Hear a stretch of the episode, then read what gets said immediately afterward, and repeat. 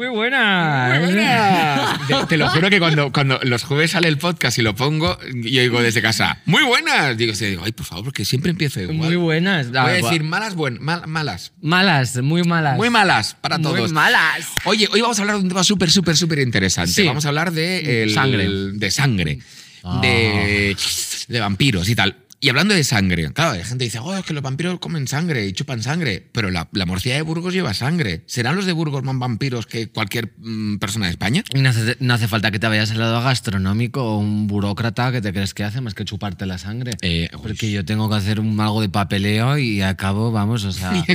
Me parecen- drenan la vida, sí, sí, necesito algo. ¿De- ¿De qué? Si te gustan las leyendas, si te gusta lo oculto y sobre todo si te interesa el tema de los vampiros, atención porque hoy tenemos un invitado que te va a dejar Y si no, también, ¿qué cojones? A ver si vas a estar aquí invitando a la gente que se vaya. ¿Os quedáis todos o me cago en. el- Bueno, Dale al play. eso. Papá, todavía no estoy lista. No es tan difícil, elige a alguien. Cariño, sé que da miedo. No, no da miedo, es que está mal. No sé por qué tengo que hacerlo. Porque cada día que pasa te pones en peligro a ti y a tu familia. Hay humanos entrenados para cazarnos y matarnos. Tu padre se arriesgó por nosotros en sabana. Nos puso a salvo, pero sobrevivimos por nuestro esfuerzo para pasar desapercibidos, ocultándonos a plena vista. Y mientras más te rehuses a aceptar tu naturaleza, estás más cerca de que te controle del todo y de que mates imprudentemente porque debes comer.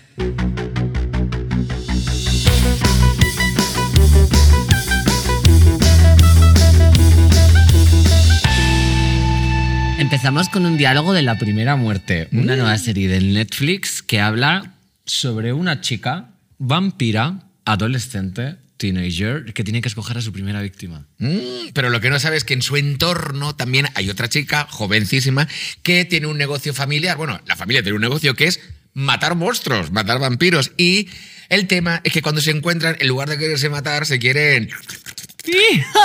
O sea, que hay rolletes, ¿sabes lo que te Sí, quiero decir? Mucho, más, mucho más que. Tilín se hacen Tolón. Y hoy nos Tolón. adentramos en el mundo de- del folclore de los no muertos, de los vampiros, con Juan Antonio Sanz, periodista, cazador de leyendas y autor del libro Vampiros, Príncipes del Abismo. Hola, cariño. Hola, ¿cómo estamos? ¿Cómo estamos, Juan Antonio? Deseando empezar, la verdad, porque a mí me gustan los... de decir que la, la sinopsis de esta serie Sí. Es un poco, eh, bueno, aparte de Romeo y Julieta y la adaptación del clásico de toda la vida, eh, Jess Franco no tenía una película que se llamaba Vam- Vampire Lesbos o algo así. Ay, no lo sé. Ay, no. Ah, mamá, tú No, eres no. un conocedor de toda la ficción y de todo. A lo mejor ahí esta se está Pues colado. no, no, no, lo- no lo sabía. No lo sabías, De todas bueno. maneras, eh, mi interés es, más por los vampiros en situ y en, en el lugar donde se pueden cazar o buscar sus leyendas. El cine me ha interesado, pero no tanto, eh, porque ha habido muchas tergiversaciones. Pero aún así, bueno, bueno es saber además de esta nueva serie, porque la, la veré, claro que sí. Hombre, hablaremos hoy de muchas cosas y sobre todo también de la ficción y cómo ha tratado la ficción a los vampiros. Pero vamos a lo primero de todo. Tú eres el autor de Vampiros Príncipes del Abismo. Bueno, cuéntanos un poquito. ¿no? ¿Qué es este tratado? Bueno, yo soy periodista y soy un periodista especializado en asuntos internacionales. Yo ahora, por ejemplo, estoy escribiendo sobre Ucrania todo el rato. Pero como, el- como en la historia de Stevenson, Dr. Jekyll y Mr. Hyde, tengo mis Mr. Hyde. Y a Mr. Hyde le gusta buscar leyendas en todas partes. Y aprovechando pues eso que he viajado por medio mundo y he vivido en, en medio mundo, pues ahí empecé a rascar esas leyendas, esas historias de seres sobrenaturales o no tanto, eh, y, en, y en concreto sobre el tema del vampirismo. Eh, desde Rumanía, donde, que fue el último sitio donde viajé y es donde empiezo el libro, pues pasando por Rusia, donde viví ocho años, Grecia, Japón, eh, China también, y después los Andes en América, que se ha contado muy poco so- sobre los vampiros en Sudamérica y en Estados Unidos, donde también viajé en busca precisamente de todo este tipo de leyendas. Claro, fíjate porque parece que el tema de los vampiros es una cosa exclusiva de Europa del Este, pero has mencionado Japón, Cierto.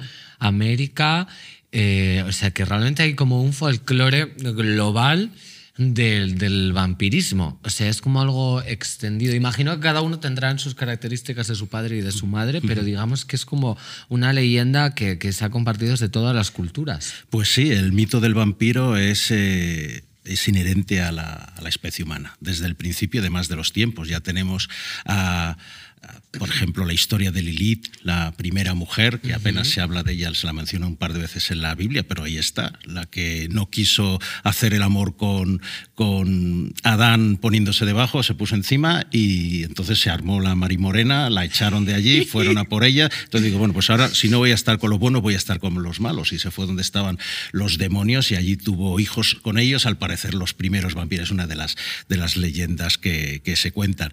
Y después en la mitología siria, en la sumeria y desde luego en la, en la egipcia.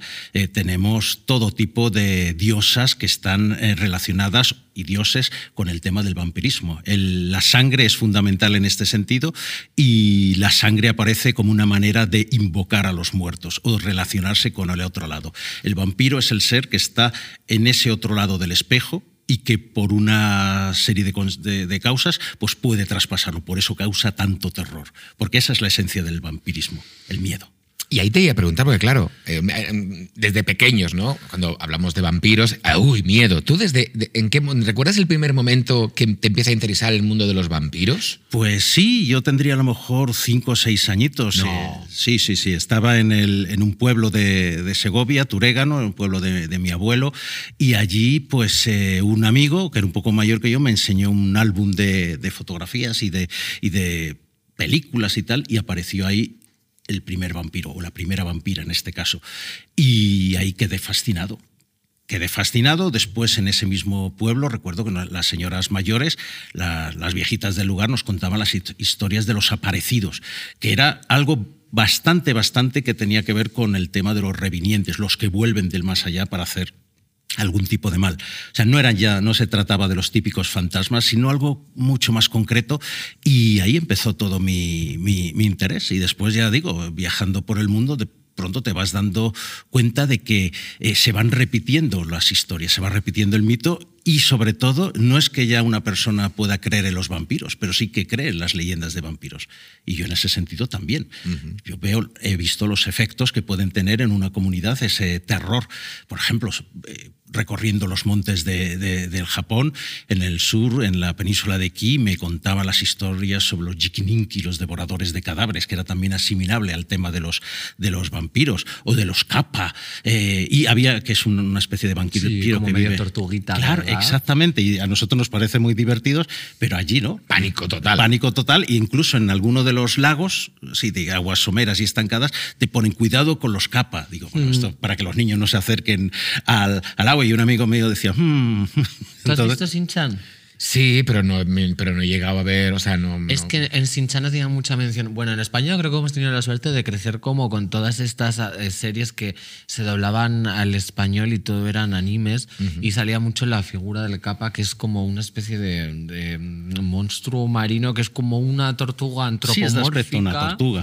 Y tiene una coronilla con un plato con agua, si no me equivoco. Con un casquete, sí. Sí, y pues, mm, no sé si era como su punto débil, si tenías que derramarle el agua. Porque eh, los kappa, como eran muy japoneses, pues también eran eh, muy ceremoniosos. Entonces, cuando se te echaba encima un capa, pues lo que le tenías que hacer es, uy, y saludarle. Una... Entonces él hacía lo mismo, se le derramaba el líquido, se quedaba atontado por un tiempo y tú, entonces corrían. Pero si no eran terribles, estos bichos esperaban en, los lagos a que apareciera una vaca, una cabra, un niño, una persona mayor, los atrapaban, los llevaban debajo les arrancaban en el ano, hay, según dicen, un cierto huesecillo, alguna cosa que era su cosa manjar más, del, más, eh, más querido, y después les absorbían por allí toda la sangre. O sea que además eran un poco escatológicos los bichos. Fíjate, bueno. Ella, encantada. He conocido algún chico así, ¿verdad? Oye, a mí me, quiero. Yo me gustaba mucho el folclore. Eh, sobre todo como la mitología celta, la clásica también de Grecia y de Roma. Y claro, yo lo, lo, me aprendía millones y millones de historias cuando era pequeña y realmente hubo un momento en mi vida en que me interesaba dedicarme a eso, pero claro, no sabía si tenía como otras eh, salidas laborales o podía optar a hacer un trabajo de investigación con eso y, ganarme la vida con este tipo de eh, periodismo. Mm, ¿Tú has tenido alguna referencia, algún tipo de autor? Ah, claro, has escrito un libro, entonces de alguna manera también eres un periodista como de mm, mitos folclóricos, entonces en ese sentido te, has, te, ha alentado a seguir para adelante porque yo hubo un momento en que realmente decía, venga, me voy a ir a investigar todos los mitos de, de, España, sobre todo en Asturias y en Galicia, que hay mucha mitología muy, muy rica. Entonces, quiero saber cómo fue tu planteamiento profesional de decir, venga, soy periodista de, asuntos internacionales, pero también esta parte me interesa que y, estoy aquí. y voy a dedicarme a ello. Claro, el periodismo internacional a mí me permitía vivir, pero yo además quería vivir. Y querer vivir significa buscar lo que a uno le apasiona, a lo que a uno incluso le obsesiona. No solo es el, el, tema de los vampiros. A mí, por ejemplo, cuando leí la primera vez el libro de Charles Berlitz, La Atlántida, bueno, yo ya me quedé marcado por ahí. Yo supongo que acabaré viejito buscando en cualquier isla a ver si aquí estaba la Atlántida o no. Pero, pero eh, se trata de una forma de, de entender la vida. Solo vivimos una puñetera vez. Entonces, si no haces lo que realmente te apasiona, aunque eso significa muchas, muchas renuncias, tremendas, pero bueno, ahí está. Eh, a mí que, por ejemplo, le pregunten a mi niñita que vive, vive muy lejos, tiene seis años, le ponen, ¿y tu papá qué es? Dice, es periodista, pero caza vampiros también. Entonces, ¡Qué maravilla!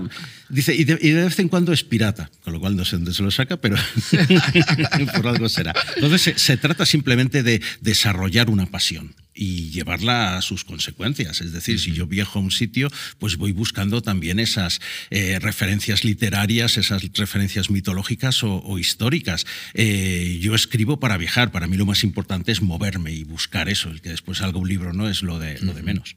Aparte yo creo que hay una como, como los buscadores de oro, ¿no? Lo que tienes que es mover mucha tierra hasta que encuentras la pepita de oro, ¿no? entonces, claro, hay tantas leyendas, hay tantas historias, pero hay algunas que realmente si quitas toda la paja, llegas al origen que es cierto, que es una historia real y que aparte que está documentada, que está, que está explicada. Entonces, sí que es cierto que la humanidad va pasando los años y vamos desvirtuando, es como el teléfono escacharrado, pero yo creo que tu trabajo es volver al inicio, recuperar esos documentos y decir, es que, es que esto pasó, son leyendas reales claro. que al final la gente ha desvirtuado y ha dicho, estos son vampiros, a lo mejor, bueno, es una mezcla de todo, ¿no? Por ejemplo, tenemos el tema de las epidemias vampíricas de primera mitad del siglo XVIII. Están recogidas por, por ejemplo, el abad Calmet, que era un, un sacerdote benedictino, y en 1746 publicó un libro para refutar todas estas leyendas, pero cuando uno se lee el libro dices, pero bueno, este tío realmente me está diciendo que había este tipo de seres. Y eran, esto sucede en Rumanía, en el norte de Serbia, eran eh, sectores, territorios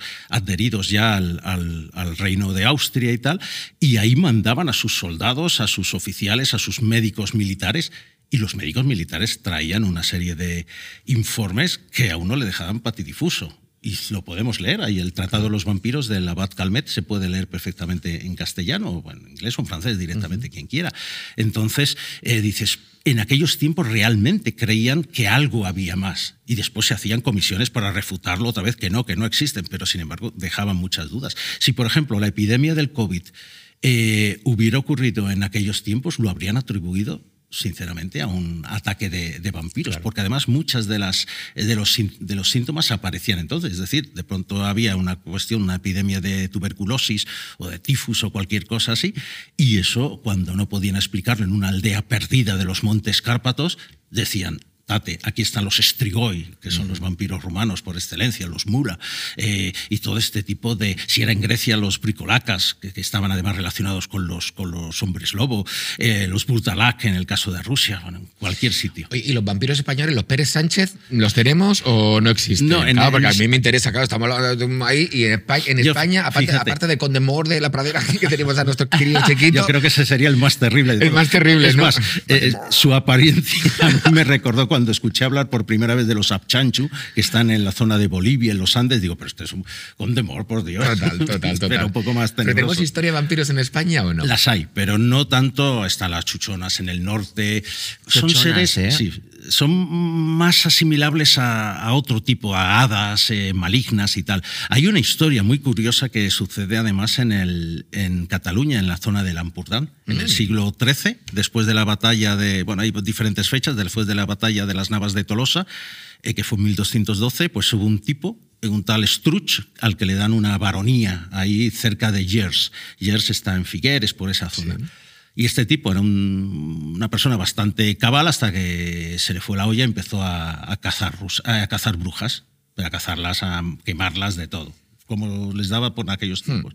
Y una de estas le, le maldijo.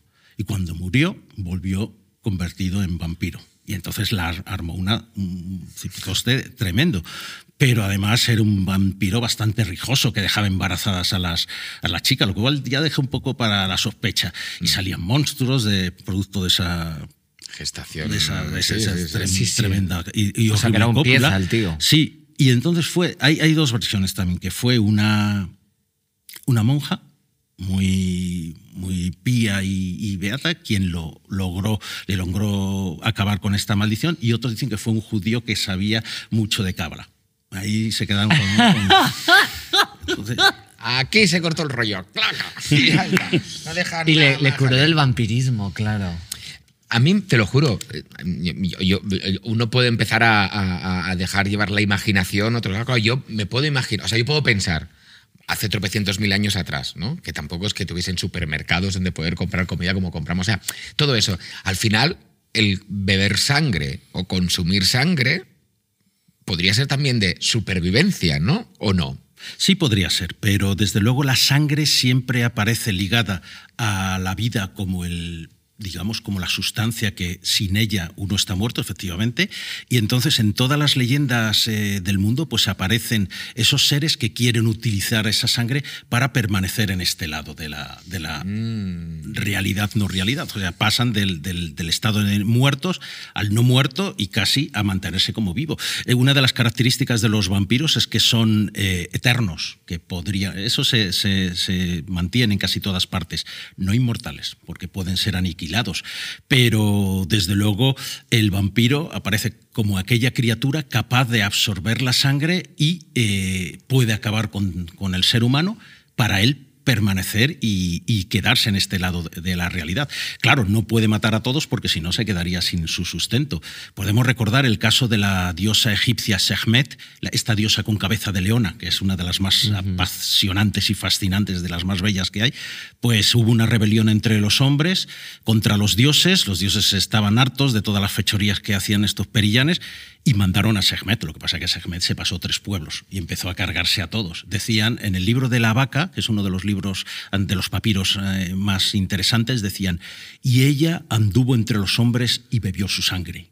La armó, pero de todas. Entonces, para que dejara, hicieron a base de cerveza, porque ya los egipcios tenían su cervecita y tal, y un colorante y un poquito de sangre y tal, y ella se lo ingirió y se puso borracha como tal, y ahí ya dejó de, masacrar a los me deja de es que a veces una se piensa que, que está enfadada y en realidad lo que necesita es un poco de relax y pasárselo bien. Entonces yo la entiendo. A veces yo me sería capaz de matar a alguien y en realidad lo que me apetece es tomarme algo con mis amigas, así que entiendo totalmente, totalmente. a Segmet. He de romper una lanza a favor del folclore, porque decías tú antes, bueno, es que tu trabajo al final es ir al germen y descubrir que eh, tiene una parte de realidad, pero yo estoy totalmente en contra de la realidad. O sea, me parece una La fantasía. Hay que vivir la fantasía y sobre todo hay que valorar el folclore y las leyendas y las historias del imaginario popular como lo que son y es una pieza fundamental de nuestra historia y sobre todo algo fascinante a nivel antropológico porque ahora hoy en día valoramos la ciencia, el método científico, los estudios rigurosos, pero también hay que valorar como la capacidad imaginativa y sobre todo es muy interesante a nivel de la sociedad cómo se generaban esos mitos, cómo se iban transmitiendo de manera oral o escrita en algunos casos y cómo se utilizaban para dar explicación a fenómenos que desconocían. Ahora, que estén basados en cosas que pasan de verdad, pues a mí no me interesa. No, pero, yo quiero imaginarme una diosa con cabeza de león devorando a hombres. También, a mí no me apetece que me digan que era una reina que estaba enfadada. Te lo compro, porque aparte ese folclore es el vehículo para que esas historias se hayan mantenido durante todo el tiempo y que lleguen a la actualidad a las manos de Juan y que diga, bueno, ahora yo voy a mirar aquí, voy a mm, aclarar, pero me parece, lo que estás diciendo tienes toda la razón del mundo. Al final no hay que descubrir a lo mejor todo la sorpresa, pero sí que es el vehículo para ¿De, que qué, ¿De qué te sirve creer- pensar que no existen los vampiros? Es que la gente es muy pesada con imponer una visión realista del mundo. A mí, ¿sabes qué pasa? Que es que la gente, a mí déjame creer lo que yo quiera creer, porque no atenta a tu integridad física ni integridad mental que yo crea que existan los vampiros o que existe, yo qué sé, lo que fuera. A mí me parece eso muy bien. Oye, vamos a la ficción, porque yo creo que la. Digamos, cuando hablamos de vampiros, nos vamos a la palabra Drácula, ¿no? Directamente. Y de Drácula nos viene directamente Bram Stoker, un libro que eh, se, se- se llevó al cine. Con una Muchas veces, Con sí. muchas veces, pero hay una Y película muy que, mal muchas veces. que la recordamos Ah, sí, mucho. no, no claro. claro, tú, tú con el tema de los vampiros. No, no, no soy, no soy un ortodoxo, cuidado con Ah, eso. De la misma, sea, yo respeto todo y yo he visto todas las películas que se acercan más al fenómeno vampírico en su realidad antropológica o folclórica y desde luego las otras. Yo he visto Crepúsculo y lo he pasado bien. Y yo he visto entrevista con el vampiro y me entusiasmaba y ver Claro. a todos a los vampiros ahí danzando en París y tal. Maravilloso.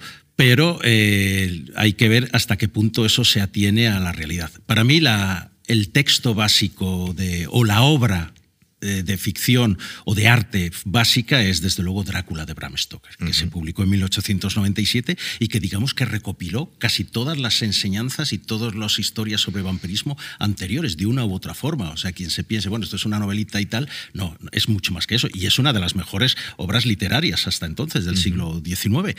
Pero eh, Bram Stoker estaba muy bien eh, informado y posiblemente asesorado. Tenía gente, bueno, pues por ejemplo, Arminius Banbury, que era un húngaro que fue espía para los británicos en el antiguo, en el antiguo Turquestán, en el Asia Central, y que allí escuchó muchas cosas, porque el vampirismo en buena parte viene del este, siempre ha venido del este desde China y desde otros lugares mucho más remotos que podemos ver después, pero desde luego eh, él tomó todo esto, su mujer Florence, eh, una mujer de armas tomar, pero menuda, que fue la que después exigió los derechos a los de Nosferatu por haber copiado a, a Drácula y como Uy. no lo pagaban, Zasca eh, ordenó que se, se- se ordenó que se eliminaran todas las copias. Por suerte llegaron algunas y después se restauraron. Pero Florence estaba muy relacionada con la Golden Dawn, la eh, sociedad secreta esta de la aurora eh, dorada. Y ahí tenía muchos conocimientos sobre temas de nigromancia, de resurrección de los muertos y tal. Y todo eso lo supo Bram Stoker. O sea, toda obra literaria tiene su digamos, su sustancia y si empiezas a rascar llegas a unas conclusiones eh, tremendas. Es como lo que decías antes, de no, no nos gusta la realidad, pero es que podemos ir incluso más allá y mirar a, lo que es, es el abismo de, lo, de la fantasía. Y tras esa fantasía puede haber cosas bastante más tenebrosas, como es en el mundo de los vampiros. Pero esa ficción de repente es que huyen de los ajos, que no se ve el reflejo en el cristal, que le clavas una estaca y se mueren, que no pueden ponerse a la luz. Ya, ¿de, dónde, ¿De dónde viene todo eso? Hay, hay claro. una confluencia. Por ejemplo, Hay el tema mix. de que no puedan ver la luz, eh, pues fue casi todo a partir de la película Nosferatu, que este año cumple además su centenario. De, eh, 100 años tiene de ya. Friedrich Wilhelm Murnau, efectivamente, el 4 de marzo se estrenó en, en Berlín. Bueno, pues ahí aparece Nosferatu, si os acordáis, al final, eh, el- Ellen, que es la, la mujer que se ofrece, que se sacrifica para acabar con el vampiro, con Nosferatu, eh, le logra retener hasta que amanece y él aparece delante de la, de la Sí, ventana y se deshace. Pero eso no es, eh, no aparece en las eh, historias vampíricas. Lo que pasa en Nosferatu es además una historia ocultista que tenía dobles mensajes. Eh, por ejemplo, el tema de los ajos, sí, en casi todas partes aparece como un elemento que recha- hace rechazar al vampiro la posibilidad de atacar.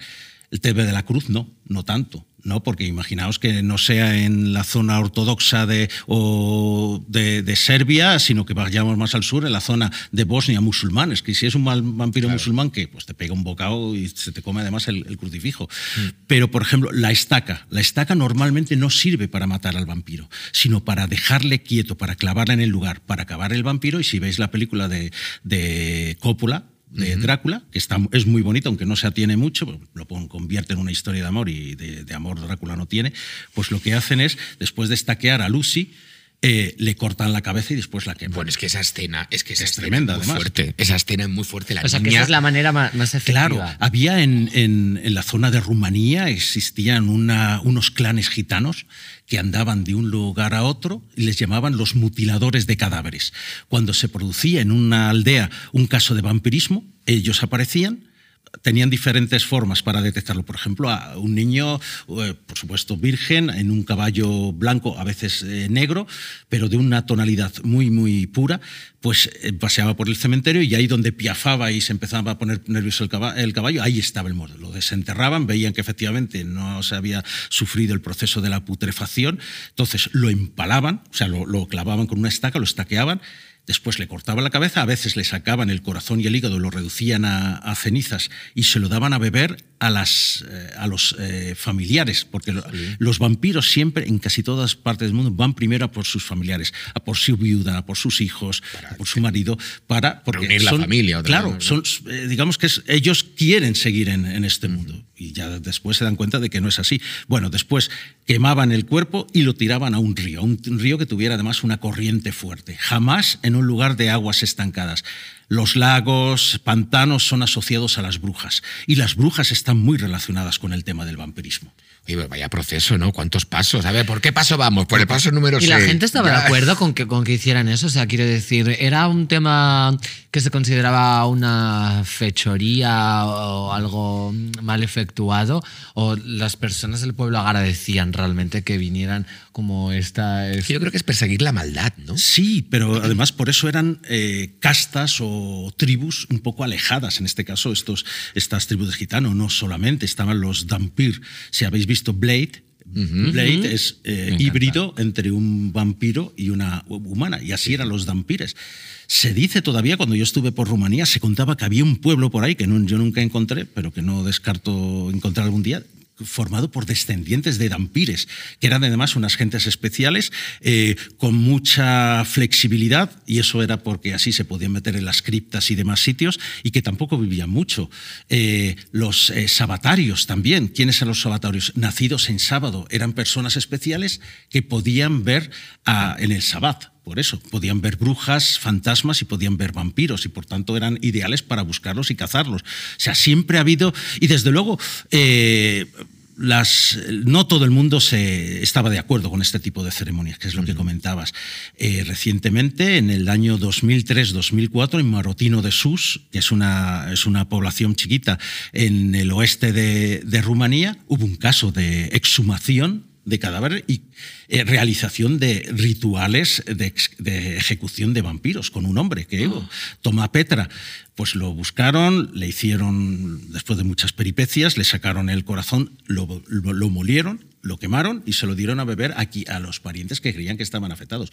Una de sus hijas, que vivía en el extranjero, lo supo y lo denunció a la policía, por eso se ha conocido. Si no, pues posiblemente se estén produciendo ahora mismo muchos casos de exorcismos eh, vampíricos. Es que es lo que te digo. O sea, a, a mí también cuando pienso en los vampiros, te lo llevas a la maldad, ¿no? A la maldad más absoluta, a la maldad más, más, más, o sea, sin ningún tipo de filtro. Y claro, y al final, porque tú tienes que explicar esta maldad al al- al con los años y que, se, y que esa figura no se pierda, claro, al final se le van poniendo capas y capas por encima, que si volaba, que si aparecía y se transformaba en un murciélago, etc, etc. Cuando realmente lo que quieren explicar es un tío que pillaba a la gente, la empalaba, la, la- le chupaba la sangre. Por ejemplo, como, como decías tú esta mujer que chupaba la sangre de niñas y de mujeres. María la Sangrienta. María la Sangrienta. Pero esta mujer era de España, ¿no? Y tenemos el caso de Elizabeth Bathory, Elizabeth Bathory, la condesa sangrienta, que en el norte de lo que hoy día es norte de Eslovaquia, pues llegó a, según el proceso que le hicieron, eh, a principios del siglo XVII, llegó a matar a 650 mujeres, Es que vaya adolescentes y niñas. Precisamente, eh, según la leyenda, dijo, era para bañarse en sangre, pero no, después cuando leías los, los procesos veías que no, es que ya ingería la sangre, mordía, practicaba canibalismo y pertenecía a una especie de, de con- conocimiento de sociedad que estaba muy expandida por las, eh, por las cortes europeas del siglo XVI y, fin- y principios del XVII, donde se practicaba la necromancia.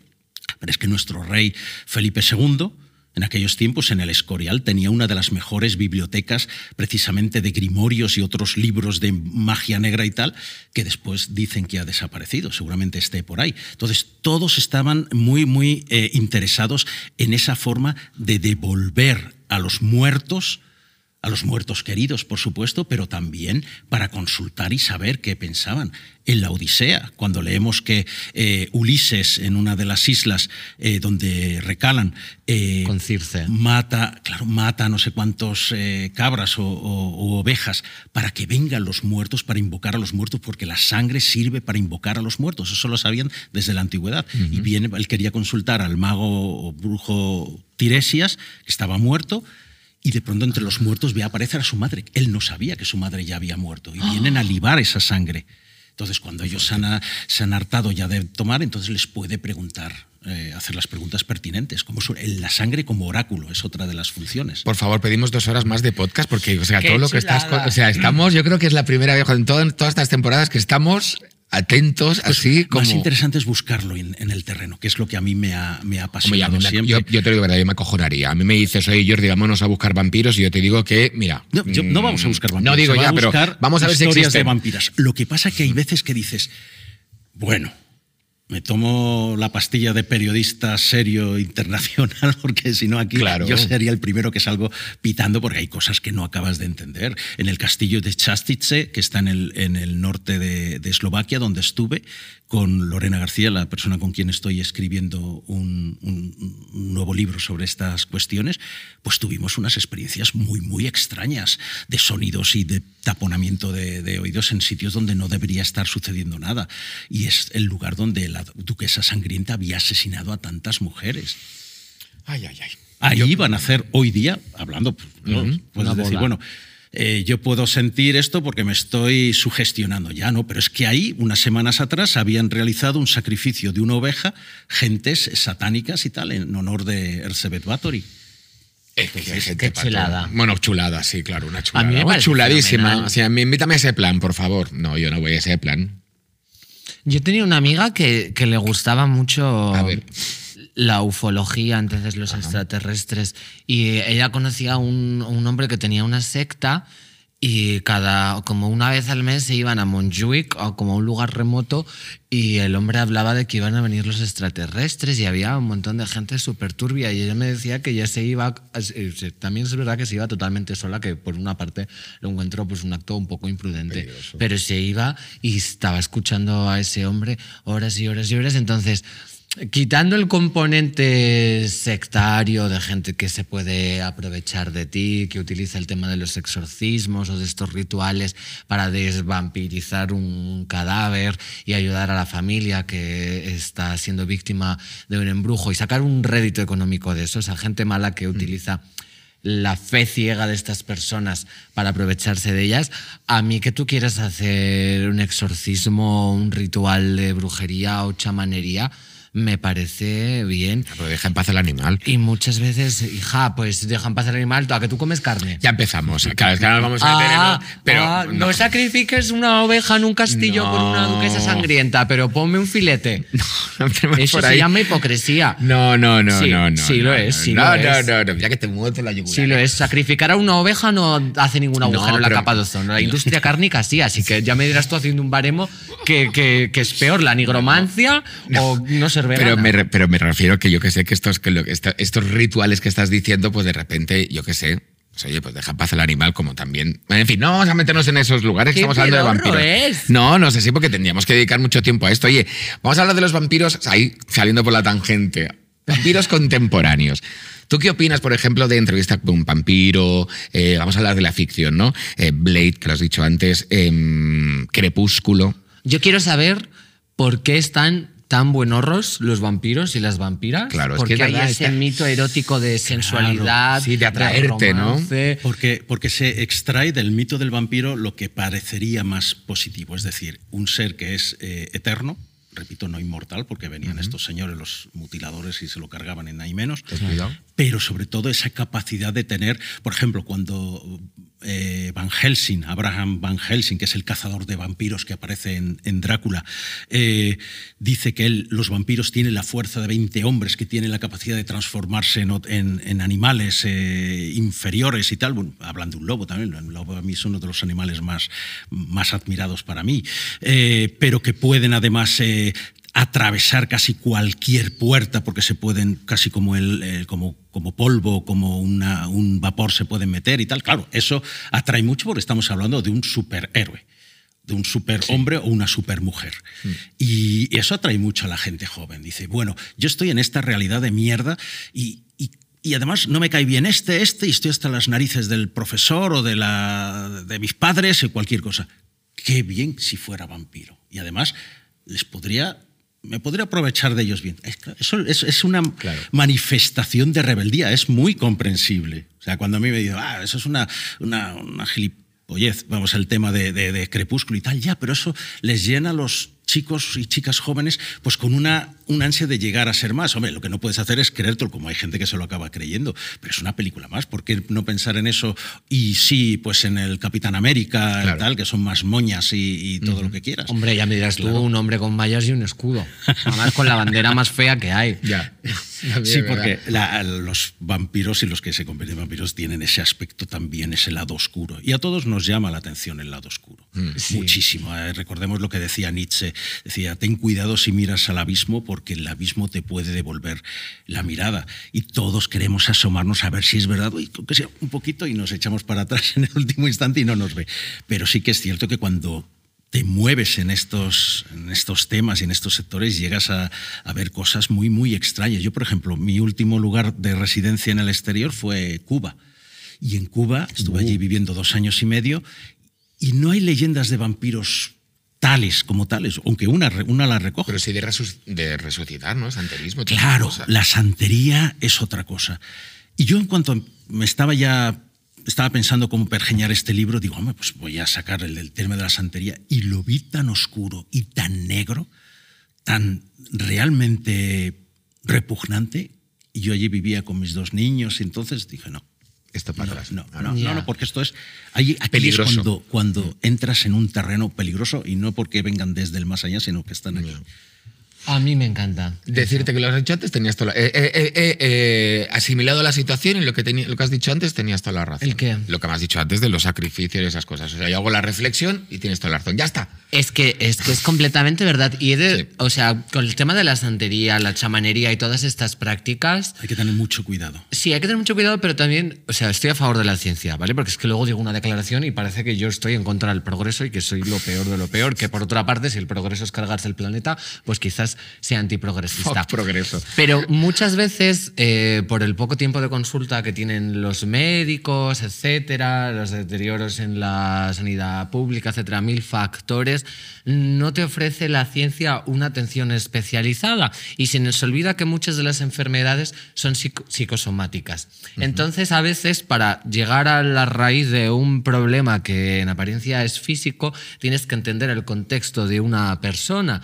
Y algo que tiene muy bueno todas estas consultas de la chamanería, de las santerías, que a lo mejor es un placebo y no te resuelve el problema, pero sí que de alguna manera se interesan por tu vida particular, con el Reiki también, con todas estas eh, terapias en apariencia tan experimentales que muchas veces vienen de sabiduría ancestral, de plantas y remedios de los nativos americanos que luego se han utilizado en la ciencia moderna. No sé si era en Cuba también, que llevaban utilizando toda la vida el colágeno de la piel del pescado para curar eh, heridas y eso en la colonización fue algo que se radicó porque les parecía una tontería y ahora han descubierto que hay un pescado que tiene mucho colágeno y se aplica en, las eh, consultas y en como en cirugía para la gente que tiene heridas. Entonces, la chamanería, todos estos ritos, el folclore, al final se preocupan también por la situación personal de la gente y quizás no te ofrezcan una ayuda como podría ser eh, un diazepam, eh, un paracetamol o un medicamento muy concreto. Por supuesto hay que apoyar la ciencia y la medicina, pero sí tienen un punto de interés por tu vida personal que a mí me parece fundamental, porque la mayoría de problemas allá, ¿no? se somatizan efectivamente. Y con relación a lo de Cuba, de decir una cosa, y esto ya es por hacerme la remolona, Muy bien. que yo le rendía culto a una deidad cubana cuando iba al instituto, porque primero fui cristiana, luego lo intenté con el budismo y el hinduismo, pero no me convenció y estuve muchos años siendo wicana y haciendo como rituales... Yemanjá, a lo mejor. No, a Yemayá no, a la Pomba Gira. Eh, Porque claro, yo- mi principal objetivo era, como era un adolescente pues con un poco de sobrepeso, con brotes de acné, lo que si los dientes, claro, la Pomba Gira es como una diosa del sexo, del amor, de los amarres, y, y- y me sacaba sangre con una aguja, Ay, ay, la ay. echaba en un papel con, donde escribía un deseo con una tinta muy buena que tenía, con una pluma y todo, y la quemaba en una vela roja que compraba en una tienda esotérica y me tiré así como de cuarto de la ESO a segundo de bachiller. Que los rituales forman parte de nuestra vida. Todos son rituales. y Hombre, cuando- desde que vamos a la iglesia Claro, a hacer pero toda esa serie de nosotros cosas. mismos, cuando la- los, los niños son muy imaginativos, o sobre todo los adolescentes, pues tienden a crear sus propios mundos, sus propios rituales. Entonces, simplemente hay que saber hasta dónde nos podemos hacer daño, o sobre todo hacer daño a los demás en esa consecución de algo que queremos. Simplemente eh, hay que poner esos límites y después la imaginación es libre y cada uno puede pensar lo que, lo que dé la gana. Hablando del chamanismo, yo recuerdo cuando estuve en el Altai, en la República de Altai, que es en el sur de Siberia, en la frontera con Mongolia, eh, China y, y Kazajstán y tal, pues ahí nos contaban, eh, viajé con un equipo de, de cuarto milenio, porque yo hablo ruso, entonces bueno, podía hacer de mediador y facilitador en, en todo esto. Y nos encontramos unas historias tremendas, también algunas relacionadas con el tema del, del vampirismo, y cómo la gente cuando no tiene acceso a medicina normal y tal, pues esto estamos hablando de montañas por ahí perdidas, pues recurre a estos chamanes que no son simplemente cuatro mentirosos, no, no, ellos tienen unas preparaciones tremendas. Ahora bien, eh, rozan pues a lo mejor lo que puede ser en otras partes pues la charlatanería y tal, pero para ellos no. Entonces, tú ya cuando estás escuchando a un chamán y crees lo que él dice, realmente ya has empezado el proceso de sanación. Hombre, si tienes un cáncer galopante lo vas a llevar crudo, pero en otras cuestiones eh, posiblemente pueden ayudar muchísimo, porque es eh, aquí y aquí donde realmente tenemos los principales eh, principios de sanación. No vamos a decir poderes, pero principios de sanación. Oye, yo me quería, antes, me queda un poquito tiempo, quería ir al- al- a nuestras. ¿Vosotros habéis disfrazado alguna vez de vampiros cuando erais pequeños? ¿Os han disfrazado? Porque yo creo que es un A mí es que siempre me gustó más el otro lado, el de Van Helsing. Ah, el de caza. cazador Ah, de vampiros. Porque ser Mm. cazador de un depredador, del máximo depredador, Eso sí te gusta. Esa- Porque yo tengo, a lo mejor hay gente que va a hacer un poquito flus en su cabeza de, de nostalgia. Yo me acuerdo de pequeño leer El pequeño vampiro, Oh, Rudiger, que era un libro fantástico. Y Claro que de repente éramos súper pequeños, nos hablaban de un vampiro que aparecía en la, en la- en la ventana de la habitación, que se metía con el colega y entonces se hacían amigos, el padre no le entendía y decías, ah, qué fabuloso. Y claro, Qué después te creces y ves, ah, ah, y dices, pues no me mates al vampiro, que es majo, ¿no? Pero eso es la vida, perdona que te diga, porque tú eres una niña y es todo, ay, jugar, chuches, venga. Y luego llega el momento, fiesta, ¿no? Y de repente es sangre y una y los matanza. vampiros existen. Y En los ese vampiros caso. existen. Entonces, ¿por qué, los por qué cuando somos pequeños nos los venden como algo como de aventura y fantasía y luego es cuidadito, cuidadito, cuidadito, cuidadito? Hombre, la- el, el- libro, por ejemplo, en este caso, en los cuentos sobre el pequeño vampiro, lo que tenían era una especie de eh, enseñarnos que podemos tocar la otra realidad, que es un poco oscura, porque no, el pequeño vampiro a lo mejor era bueno, pero sus familiares Eran más unos chungos que de- de chungos, sí, cuidado. sí. Entonces, quiero decir, de alguna forma puedes tocar el otro lado del espejo sin que te seccione el dedo.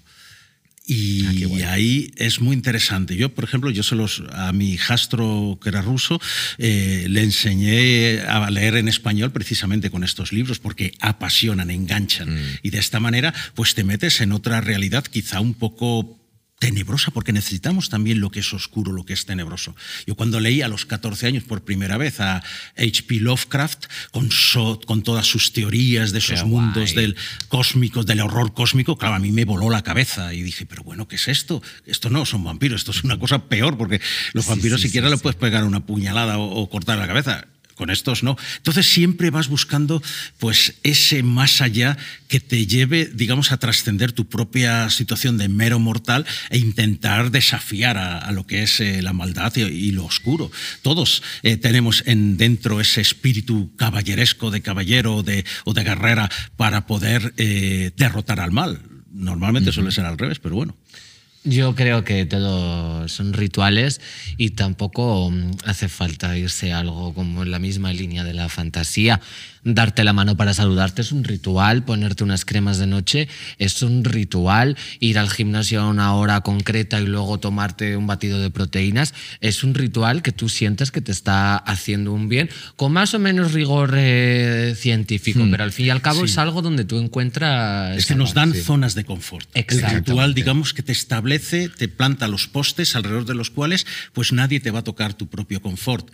Lo que pasa que después te viene ese locura o nos viene a unos cuantos de decir, bueno, ¿y si salgo de esta zona de confort? Habrá otras y otras y otras y otras y sigues avanzando. Yo tengo una última pregunta que a ti no te la puedo hacer porque sé que me vas a contestar, vas a decir no, yo iría por vosotros, así que se la preguntaré a Samantha y me la hago a mí mismo. Si tuvieses la posibilidad de transformarte en vampira, ¿dirías que sí? Sí. Yo ves, no. ¿Por? Primero por lo, que- lo de vivir. No, pero no por eso. O sea, si vivir eternamente, aunque te puedan matar y vengan ahí y te acogen el corazón, eso ya de repente, o sea, ver cómo tu gente. va des- a mí eso- cuando yo veía las películas de vampiro me daba como mogollón de pena. Cuando ves entrevistar a un vampiro, ves a pobre Brad Pitt diciendo, Dios mío, ¿por qué me has hecho esto? ¿no? ¿Por qué me has mordido? Que yo ya, o sea, quiero terminar con todo esto. Pues vampirizas a todo tu entorno y vivís todas juntas. ya, Cari, pero luego se vuelven todas unas salvajes y, y- y se van todas por ahí. No lo creo. Y luego lo de dormir en un ataúd no lo llevo muy bien. Ah.